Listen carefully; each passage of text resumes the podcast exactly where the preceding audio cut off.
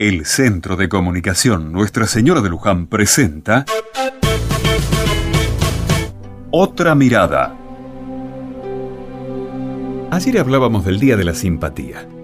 ¿Te acordás? A mí me siguió resonando como dando vueltas, sobre todo porque muchas personas a lo mejor carecen de esta naturaleza. Y esto me llevó a otra palabra, la empatía que no tiene que ver con la simpatía o la antipatía. La empatía tiene que ver con ponerse en el lugar del otro y tratar de sentir y comprender lo que el otro siente. Comprende, vive. Ya sé, te estás preguntando, ¿a dónde quieres llegar? No muy lejos, más bien cerca, lo más cerquita posible de tu corazón. Mira qué bueno sería que todos tuviéramos la posibilidad de ponernos un ratito en el lugar del otro o como decían antes, ponerse en los zapatos del otro.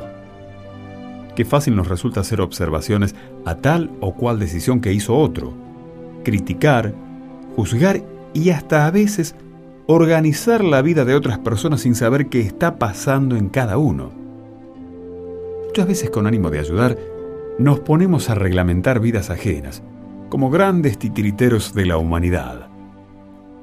Recordá, empatía. Ponerse en el lugar del otro. Escuchar, comprender, respetar, abrazar, sin juzgar, sin dirigir. A veces es la mejor ayuda que podés prestar.